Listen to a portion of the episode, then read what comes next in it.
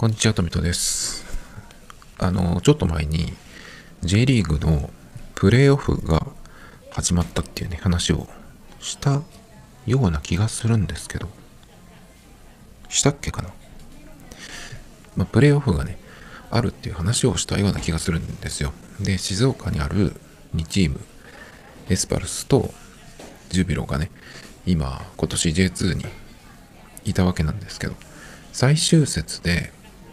ジュビロが逆転して自動昇格、うん、圏内の2位に入ったんですね。だからジュビロは来年 J1 でやるっていうことになって、で、静岡の2チーム、去年 J1 からダブル降格した2チームが両方1年で上がったらいいなと思ってたんですね。で、まあ、ジュビロは、あの今言ったように J1 に昇格を決めたんですけど、で、自動昇格圏内が2チームなんですけど、もう1チーム、プレーオフ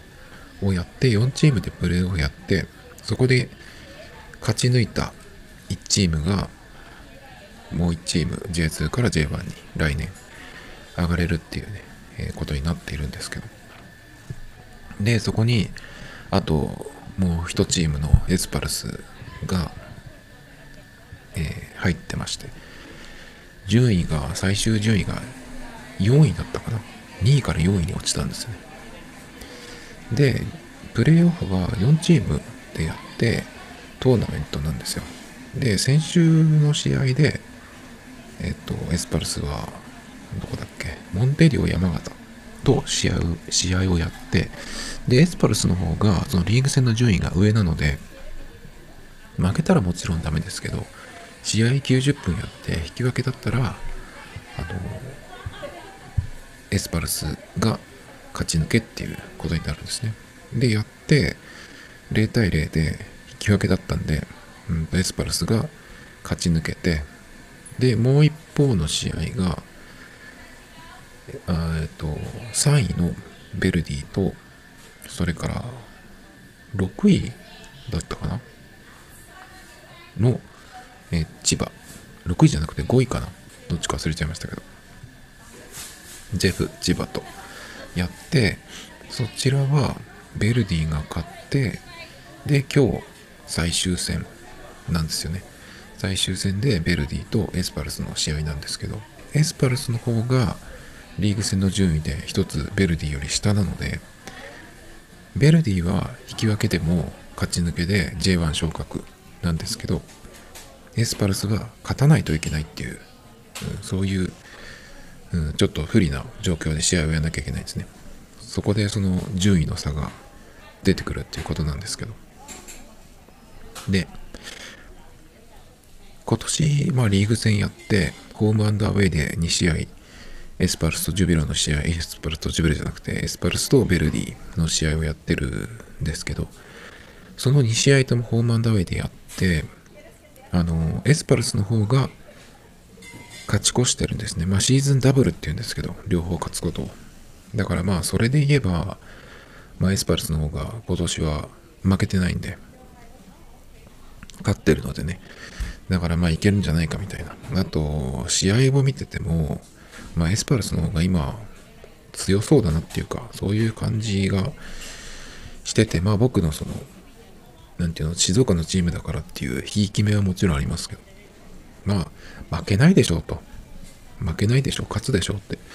思ってたんですけど、結果はですね、えっ、と、引き分けで終わりました。1対1の引き分けで、えーその結果、さっき言ったように、えっ、と、リーグ戦の順位がベルディの方が上なので、ベルディが昇格、エスパルスは来年も J2 っていう風になりましたね。マジかっていう感じなんですけど、ちょっとね、今日の試合はテレビでもやってたんで、キックオフからずっと見てたんですけど、なんかね、うんと、なかなかまあ点は入らなかったです。エスパルスの方が序盤から結構、まあ勝たなきゃいけないっていう、うん、状況で、エスパルスは。ベルディは引き分けでもいいんですけど、ベベルディもそれでも引いてはいなかったですね。最初から。引くっていううーん、まあ、選択肢ももちろんあったと思うんですけど、まあ、ちゃんとこうちゃんとというかまあ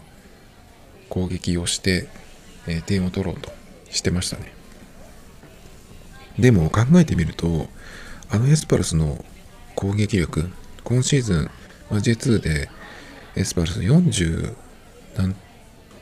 点、うんと、得失点差が40何点なんですよ。プラス確かね。だからその相手に引いてしまうとあのベルディからするとエスパルスの攻撃チャンスを増やす増やす攻撃回数をたくさん与えてしまうっていうことになるんで引くっていうのはやめた方がいいんじゃないかなっていうかいうふうに思ってたんですけど。だからまあベルディはその引いて守るっていう感じじゃなくて攻めてましたね普通に。でそんな中、まあ、エスパルスはエスパルスの方が結構その攻撃でいいシーンを作ってたし序盤からコーナーキックも何本も取ってたんですけどまあなかなかシュートが枠にいかない。っていう感じでシュートを打ててたような気がするんだけどふかしたりなんだりっていう感じでねなかなか点が入らなかったんですね。でコーナーキックじゃないよ後半。後半になってやっと試合が動くんですけどベルディのキーマンって言われてた森田選手かな？森田選手があのペナルティエリア内自陣のゴール前。で、えーと、ボールを手に当ててしまって故意じゃないと思うけど手に当ててしまってハンド。で PK になったんですね。でマイスパルスのサンタナ選手が見事に PK を決めて1対0このままいけばエスパルスが勝利で J1 昇格っていう感じになるんですけど。だからねでもねこの展開って実は今年は大丈夫なんですけど去年は結構そのエスパルスは勝っていた試合であの終盤試合終了間際に追いつかれたり勝ち越されてその勝利を逃すっていうことが何度と何度となくあったんですよ。なんでそんなにっていう感じで、本当に最終節もそうだったかな、確か。そんなような感じだっただったんですよね。だけど今年はね、そういうのがなかったんですよ。結構守備も良くって、攻撃も点をバンバン取っていたんで、まあそれでももう落とす試合を落としてましたけど、勝ちきれないチームっていうのは、まあ去年から、うん、続いてたんですけど、そのロスタイムに失点っていうのは今年はなかったんですよね。だけど、この最後の最後の大事な試合で、PK を与えてしまって、で、相手のヴェルディの選手がしっかり決めて、エスパルスのキーパーも反応してましたけどね、ちゃんとコースに、えー、飛んで、読みが当たったのか、あのー、反応だったのかわかんないけど、ちゃんとボールに向かって飛んでたんですけど、惜しくも止めることができなくて、ゴール、PK でね、で、結局、まあ、スコアは、スコアは1対1なんですけど、さっき言ったように、そのリーグ戦の順位が、ヴェルディの方がね、一つ上っていうことで、なので、ヴェルディの方が、えっ、ー、と、J1 昇格っていうことになったんですけど、もうちょっと本当に最後の最後、ロスタイムですよ、アディショナルタイムで。えっ、ー、とね、まずエスパルスって、その1点リードで守りきって守りきれるチームじゃないっていうのは散々去年ね今言ったように見てきたんで1点リードじゃダメだぞと思ってたんですよね。なんだったらその1点リードしたことで相手が攻めてくるのであのチャンスは増えるはずなんですよ。相手が引いてくることはないからねだからよりチャンスあるはずなのに、で、しかも結構エスパルスの選手交代の足の速いサイドの選手をしっかり入れたりして、まあ攻撃、するぞっていう意思はね、あったんですけど、だけど、なん、なんでですかね。敗因はわかんないけど、まあ敗因っていうか、まあ先般とかって言い方はあんましたくないんだけど、PK 取ったシーンは、えっ、ー、と、裏にえっ、ー、とボールが出てでエスパルスのディフェンダーの選手が1人ついてたんですけどペナルティーエリアのそのボックスのラインちょっと入ったぐらいのところでスライディングしたんですね。でそれがまあスローで見れば先にボールに行っているとは僕は思うけど、まあ、主審はそれを PK というふうに取ったんですね。まあしょうがないですね。あの状況で、うん、ああいうタックルをしたら PK 取られるっていう可能性はあるんで。いやあのタックルは不用意だったんじゃないかなって思うんですけど。なぜあの状況でタックルに行ったのかっていうボックス内で。でよくあるんだけどそのどちらかのチームが PK を取ってでしかもゴールしてたらもう片方のチームにも PK が与えられるっていうことはよくあるんですよ。だから気をつけなきゃいけないっていうのもあるしであのシーンであの場所で相手がボールに追いついたけどタックルに行く必要はなかったんじゃないかと僕は思うんですよね。普通にその並走そのついて、えー、走ってればそこでうん中に持ってこられるっていうような状況じゃなくてちゃんとそのディフェンダーの選手は追いついてたんでそのまんまこう中のコースを切ってコーナーの方に追いやれたっていうことができたはずじゃないかなと思うんだけどね。まずそのペナルティーエリア内でボールを持たれたらまずそそのエリア外に追いやるっていうのがまず最初だと思うんだけどね。あの場所で足を出してうんまあ相手がそのマリーシア的にねその転んで PK を取りに行くっていうのももちろん考えられるしだから足を出さないタックルしないっていうのが一番大事だと思うんだけどなぜあんな状況でタックルをしたんだろうってもうなんか抜かれたっていうような状況で仕方なく足を出すっていうんだったらわかるんだけどそうじゃなくて追いついてる状況だったんでそこはねそのしっかりそのまんまついていれば味方も帰ってきて挟めたですよね。しかもこうシュート体勢に入ってるってわけでもなかったので足を出す必要は全くなかったんですけど焦ってたのかわかんないんですがあのシーンでタックルはいらなかったよなと思って。だからもし経験値の高いベテランみたいな選手だったらそこは冷静に対処できたんじゃないかなと思うんだけどちょっとうん勝てた試合だよなって。まあそこだけじゃないんだけどね。そこだけじゃないんだけど。結局そこで PK になってしまったっていうのはそのシーンが、まあ、あったからなんだけどうんとちょっともうちょっと巻き戻してみるとやはりエスパルスは攻撃を続けるべきだった。その最後の方は結構引いて守ってたんですよ。もう全員引いて前から行くっていうようなことをしないで後ろでブロックを組んでその潰すっていうような守り方だったんですけどエスパルスはそれをやるんだったら2点取ってなきゃ無理だなと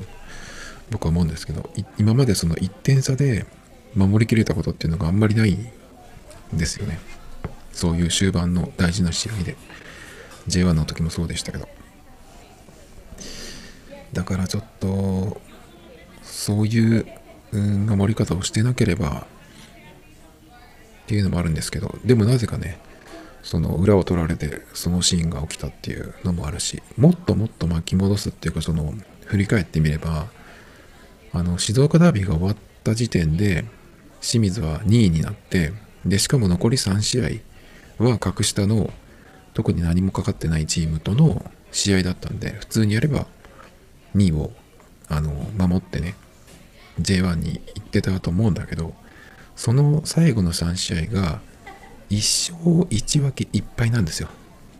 負けてるんですよ。で最後の試合も引き分けてるんでまあそこで2つ落としたっていうことがそもそもこのプレーオフに来てるわけなんでね。まあその PK だけじゃないんだけど正直。あのベルディもそんなに強くなかったしなんか出てくる選手みんな大学生みたいな選手ばっかりだったしね。だからそのリーグ戦残り3試合がそんな結果だったって言ったんですけどそれがなんか凝縮されたような結果になっちゃったかなっていうようなね気がしますね。残念でならないですよ。ジュビロはあのジュビロなんか今年はあの去年のペナルティで補強が全くできなかったんですよね。なのにしっかりその上位を、うん、キープしていて最後の最終節で。逆転してね自力で上がったんでそれは素晴らしかったなと思うんだけどエスパルスが来年も J2 かっていう辛いですねこれもね。まあ上がったとしてもまた残留争いみたいな風になったら嫌だからまあそれは良かったと言っていいのか分かんないけど。でも来シーズンは戦力が結構落ちるんじゃないかなって気がしますね。普通に考えてキーパーの権田選手はもういないだろうし。ブラジルの、うん、ブラジル人選手も、うん、多分他のチームに持ってかれるだろうしそれから今年去年から今年にかけてもう中心だった乾選手もう引き抜かれるのかちょっとわかんないけど乾選手今まあ年齢関係なく上手い選手だからちょっと年齢のことを言うのはナンセンスかもしれないけど。33歳とかかな今。まああのレベルの選手だとねもう本当に年齢とかどうでもいいっていう選手なんだけど。だからまあどういう使い方をされるかにもよるけど。もともとまあセレッソにいた選手だけどセレッソとちょっと揉めてね出たんで元のチームに戻るっていうことはないと思うんだけど。まあどっかに引き抜かれるっていうことは全然あり得るしあのレベルの選手だったらね結構だからその去年落ちた時に抜けた選手っていうのが少ないんですよ。だから今年は1年みんなちょっとその我慢してというかで1年で戻ろうっていうような感じだったと思うんだけどさすがにちょっと逃したんでうーん今回は抜ける選手が多いんじゃないかなと僕はなんとなく思ってますけど。だからそうなるとじゃあ来年どんな戦力でやるのか。まあそんなに強いチームも残ってないし今 J2 にねそれから今回 J1 から落ちてくるチームが横浜 FC1 チームだけなんですよね。まあだから今年の戦力をキープできれば全然普通に考えて余裕でねあのいけると思うんですよ。だけど今年町田がすごい強かったからもしかしたらあの今の J2 のチームですごいこういい監督とか選手とかを取ってガラッとチームが変わって、えー、首位をぶっちぎるみたいなね今年の町田みたいなチームが出来上がるできる可能性もあるんでちょっとわかんないですけど。まあ残念ですねとにかく。どうなるのかわかんないけど。もうこれでエスパルスはいいかなみたいな感じにちょっと思っちゃいますね。この僕みたいなちょっとこう勝敗だけ見てるぐらいのレベルの人でも結構がっくりきちゃうんで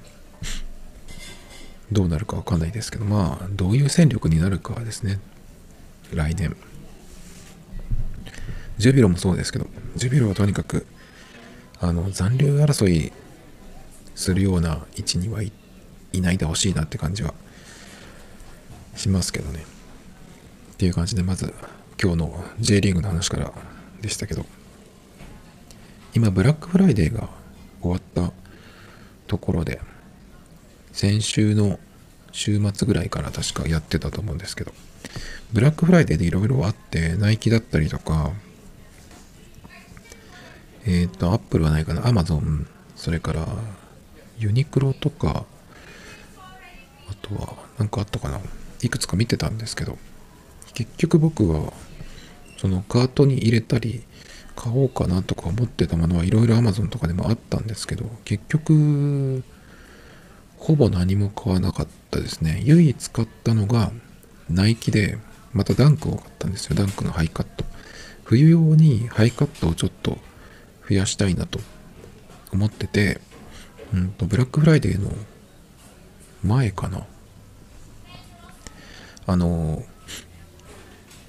ダンクのハイカットを買ったんですね。で、普通にダンクのハイカット、まあ、ハイカットじゃなくてもいいんですけど、普通にダンクを履くと、その生地は硬いし、それからソールにエアーみたいなクッションがないんで、ソールも硬いので、そのハイカットで冬の防寒というか、まあブーツじゃないんであれですけど、冬用のシューズとして、えー、履くのはいいんだけど、ちょっといつものナイキのね、エアマックスとかそういうのに比べると、あの歩くのにはちょっと疲れるなと思ったんで、あの、一緒にニューバランスのインソール多かったっていう話をしたんですけど、それが結構良かったんですね。だからまあそれで、うんと、結構いい感じになったんですけど、ただ、インソールを入れたことで、クッション性は、その、何にもないノーマルのダンクよりはマシになったんですけど、実際履いてみたら、やっぱアッパーの部分が、そのレザーなんで、普通のよく履いてるエアマックスとかに比べると硬いんですよ。だからそこがちょっと疲れるなっていうか、あと硬いのと重たい。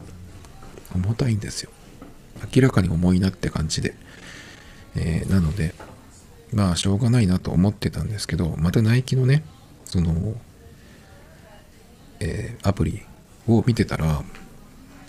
今度はですね、同じダンクのハイカットでも、スウェードのやつがあって、しかもダンクの SB っていうスケートボードライン、スケボーラインのやつがあるんですけど、それがあって、スケボーライン、ダンクの SB って何が違うかっていうと、スケボー用なので、そのクッションがちゃんと、あの、あるんですよね。そのクッション性能が追加されてるんですよ。多分、インソールにズームエアが入ってるみたいな感じなんですけど。で、SB で、しかも、スウェードで、これはいいかもと思って。で、その、最近出たっていうわけじゃないんで、だから買った人の、そのレビューみたいなのが見れる、あの、スニーカーダンク、スニダンっていうサイトがあるんですけど、そこで見てたら、結構その買って気に入って履いてる人の話だと、あの、柔らかい、スウェードでアッパーがその普通のダンクよりも柔らかい。で、すごく軽いっていう風に言ってたんですよ。それはいいじゃんと思って。スウェードで軽くて、しかも SB でクッションも入ってる。これも最高じゃんと思って。で、色もね、グリーン、全部グリーンで。で、ソールが普通のなんか白とかじゃなくて、なんて言ったらいいのかな。ちょっとこう、ガムって感じ。ウィートっていうその、秋冬に出てくる何て言ったらいいベージュみたいな茶色みたいな色のやつがあるんですけどそういうカラーでなかなかないカラーだったんで全身真っ黒の時にそれ足元にあったら結構いい感じかもと思って見てたらすごいいいかもしれないと思ってすごい気になってで買いました。えっ、ー、とねナイキは最近いろんなセールを次々やっててブラックフライデーの時かなんかどんどんどんどんいろいろその追加してきてあの50%になったりものによっては60%とかもあったりとかして結局僕が買ったのは50%で買いました。だからね7000いくらで買えたんですけどサイズもしっかりあって。で来て履いたんですけどすごい同じダンクとは思えないぐらい軽いし柔らかいし快適なんですよ。ちょっとすごいいい買い物すぎてもうびっくりしたんですけど。で、クッション性能が、その言われてた、えっ、ー、と、ななんていうの？その、インソールにズームエアが入ってるみたいな話を見たんですけど、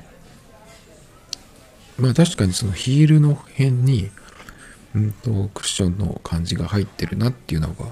その体重移動しただけでもわかるんですけど、ヒールだけじゃなくて、前の方も、そのノーマルのダンクと明らかに違う。感じですごく楽でした。歩きやすいし。ちょっとねこれは良すぎた。良すぎましたね。だから冬用のダンク。でハイカットって思ったらまず SB まず SB じゃないか。まずスウェード。なかなかないですけどねスウェードのダンクハイって言っても。まあだから本当にいいタイミングでちょうどいいものが出てたんで良かったんですけど。まあそれぐらいかな。Amazon でも結局買わなかったしそれから楽天でそうずっと僕が言ってる買おうか迷ってるって言ってる DJI のオズモオズモポケット3まあ結局まだ買ってないんですけど楽天で買うとあのすごいポイントがつくんですよ。どのぐらいつくかっていうとクリエイターズコンボっていう僕が今買おうとしてる9万6、7千円のやつがあるんですけどちょうど僕今1000円オフのクーポンがあるんで9万6000切るぐらい5000、9万5000いくらっていう値段なんですけどそれで買うとえっ、ー、と僕の場合は楽天会員でまずそのポイントが1倍。入る。1%なのかな？1倍っていう。でそれから楽天モバイルに入ってるのでその分が入る。ですよね。これが3倍とかかな。でさらに、まあ、それでもいいんだけど楽天カードも一応持ってるんで楽天カードで払うとさらにポイントがプラスされるんですね。そうすると今ちょっと12月になってそのポイントのあのやつが解約になっちゃってちょっと変わっちゃったんですけどブラックフライデーの時に見てたやつだと最大でね5000ポイントとかつく時がありましたね。今だとちょっと減っちゃったんでカード使っても4000いくつなんですけどまあそれでも4000ポイントつくっていうとあの保証のやつが買えちゃうぐらいのポイントがつくんですよねだからえー、カード使わなくても今だと2800ポイントとかかな、僕の場合だと。で、さらにその1000円安く買えるクーポンっていうのもあるんで、もし買うんだったら楽天で買った方がいいっていうね、感じなんですけど。まあその、ちょうどね、その、ポイントプログラムみたいなのが解約になっちゃったタイミングなんで、まあ少し減っちゃったんですけど、まあそれでも買わなかったんですよね。で、買わなかった理由っていうのが、まあ買っても全然大丈夫なんだけど今。だけど、でも結局買ったとして、じゃあそれで何を取るかっていうのが考えた時に、なんか、なかったんですよね。今カメラは、えスマホ以外のカメラは DJI Pocket 2と、それから今年もう一個買ったインスタ360の Go3 っていうのがあるんですね。まあ、この2つは、まあ、用途というか、その使い方が違うんで、両方僕にとっては必要なんだけど、DJI Pocket 2と用途が同じなんですよね。で、Osmo Pocket 3を買った時に、あのセンサーの感じとかで写真を撮るのもちょっと期待しているんですけど、今ね、そのポケット2でいろいろこう撮ってみて、ジンバルカメラだと実は写真撮るのって撮れることは撮れるけど結構向かないなっていう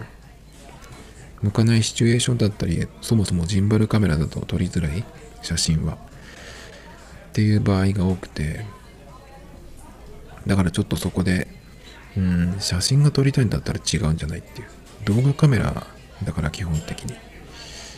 だからまあ何で撮るかじゃなくて何を撮るかっていうことの方が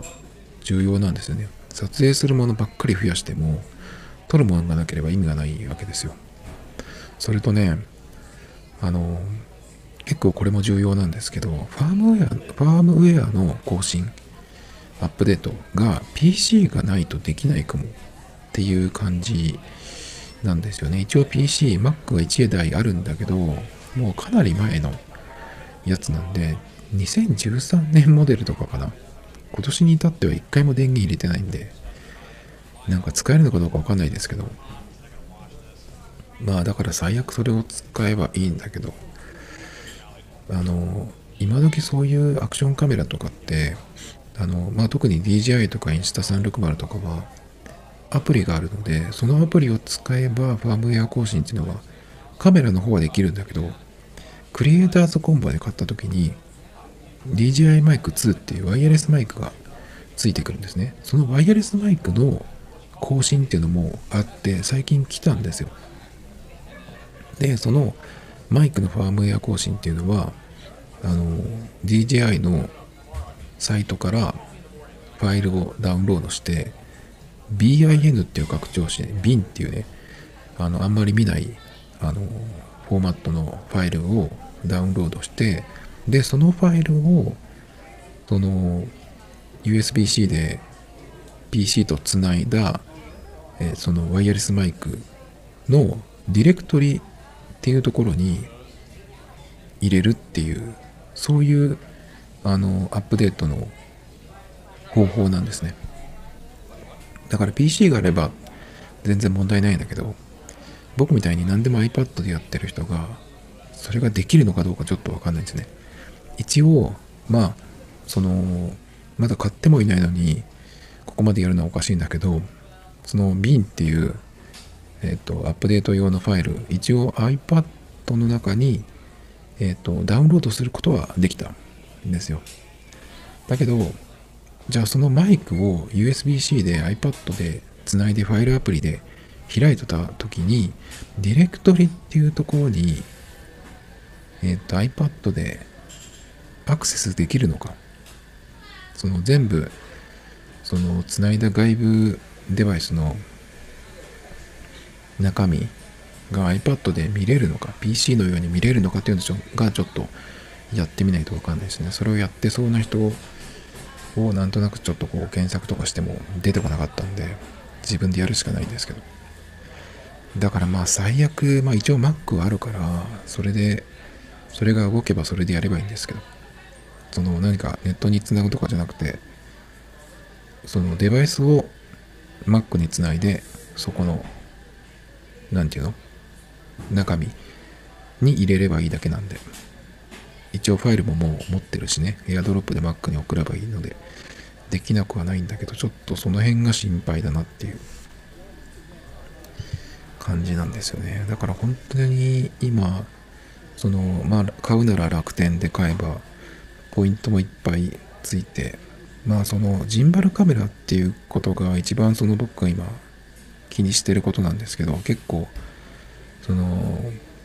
新品で買ったけど、トラブルが起きて修理とか交換してるっていうのも見るしまあでもそれが買った人の何パーセントなのか分かんないですけどね、まあ、ほとんどの人は多分そういう風になってないんだろうけどやはりそういう風になった人のやつを見ちゃうとなんかうん気になりますよね。あのバックスペースのドリキンさんも空港でなんかいきなり故障してジンバルのその、えっ、ー、と、モーターのところ、可動域のところからなんか焦げた、焼けたような匂いがしてきて、かなり焦ったみたいな、ちょっと大変なことになったみたいですけど、で、まあ結局ドリキンさんの場合は、それ空港だったんですけど、結局日本に出張して帰ってきて、それからまあ送ったみたいですけどね。で、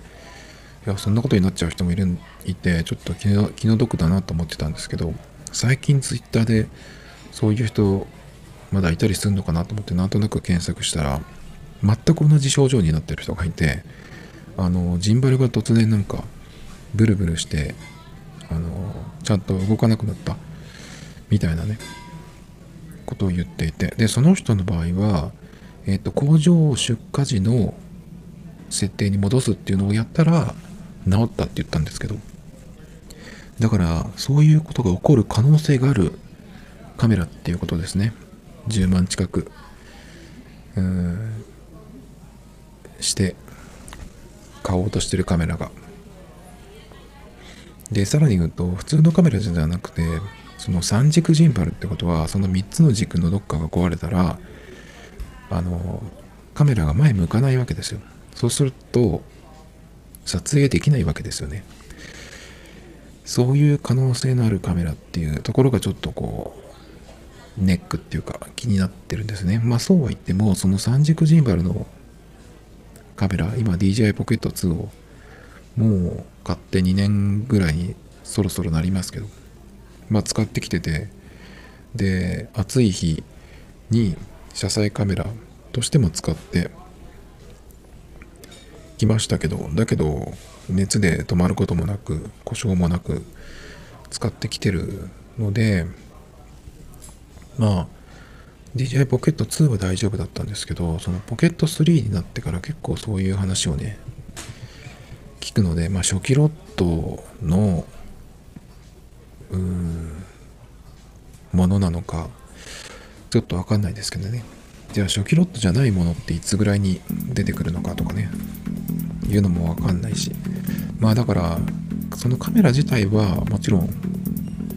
いいなっていうか買いだなって思ってるんだけど今なのか買うタイミングは。別にじゃあ今買ったとして何を撮る？何が変わる？そのカメラが、えー、を手にしたから今まで撮れなかったシチュエーションというかものが撮れるようになるかっていうとそこまでではないんで今持ってるポケット2が、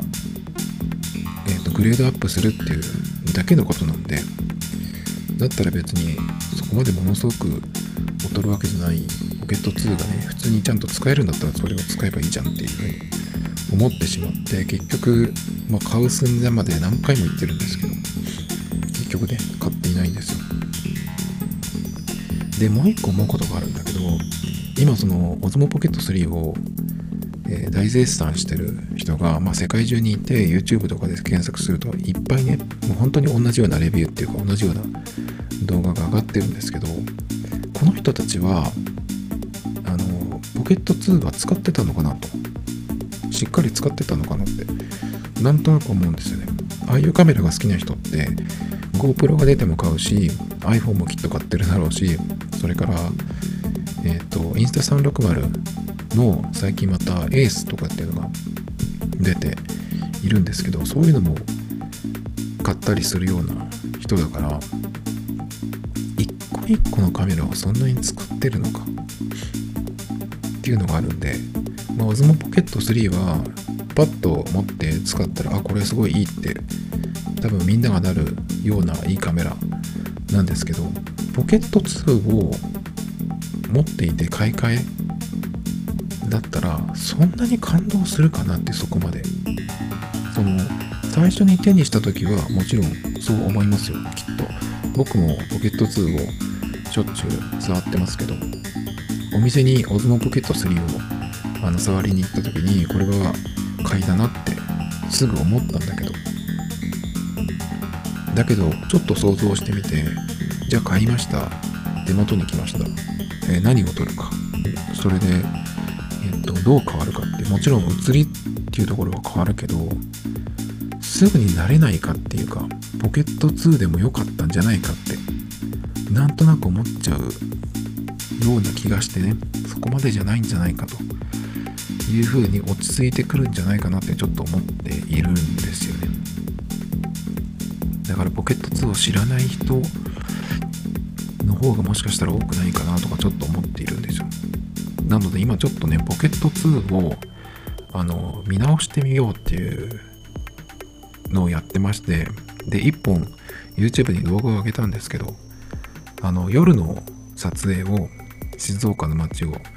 ブラブラしながらあの撮ったやつ。であの露出とかのその設定をいろいろ変えてね、えー、やったものをまあ比べてみるっていうか僕がこの設定だったら綺麗にでよく映るんじゃないかっていうねようなのをやってるんですけど。まあそれがそんなに悪くないような気がしているんですけど。でもう一本動画を出そうと思っててそれがえっ、ー、と写真撮影ですね。このカメラを写真撮影に使うっていう人はなかなかいないんじゃないかなと思うんだけどその超高解像度で撮ることができるんですよ。64メガピクセル最大で撮ることができるんで最近の iPhone が、えっ、と50メガピクセルとかで撮れるようになってきてるんでね。えっ、と Pixel 8もそうだし Galaxy も S もそうだけどだからそのぐらいの解像度で撮れるっていう設定も一応できるんですよね。もちろん全然その iPhone とかに比べたら画質は全然ですけどこのカメラでそのえっ、と解像度で撮るとどんな感じかとかっていうのもちょっとこうやってみようかなっていう感じなので、まあ、そんなこともねちょっとやってるんですけど。まあなのでちょっと気になったら見てみてほしいなと思います。Tomito Times Podcast. This program was broadcasted from Spotify.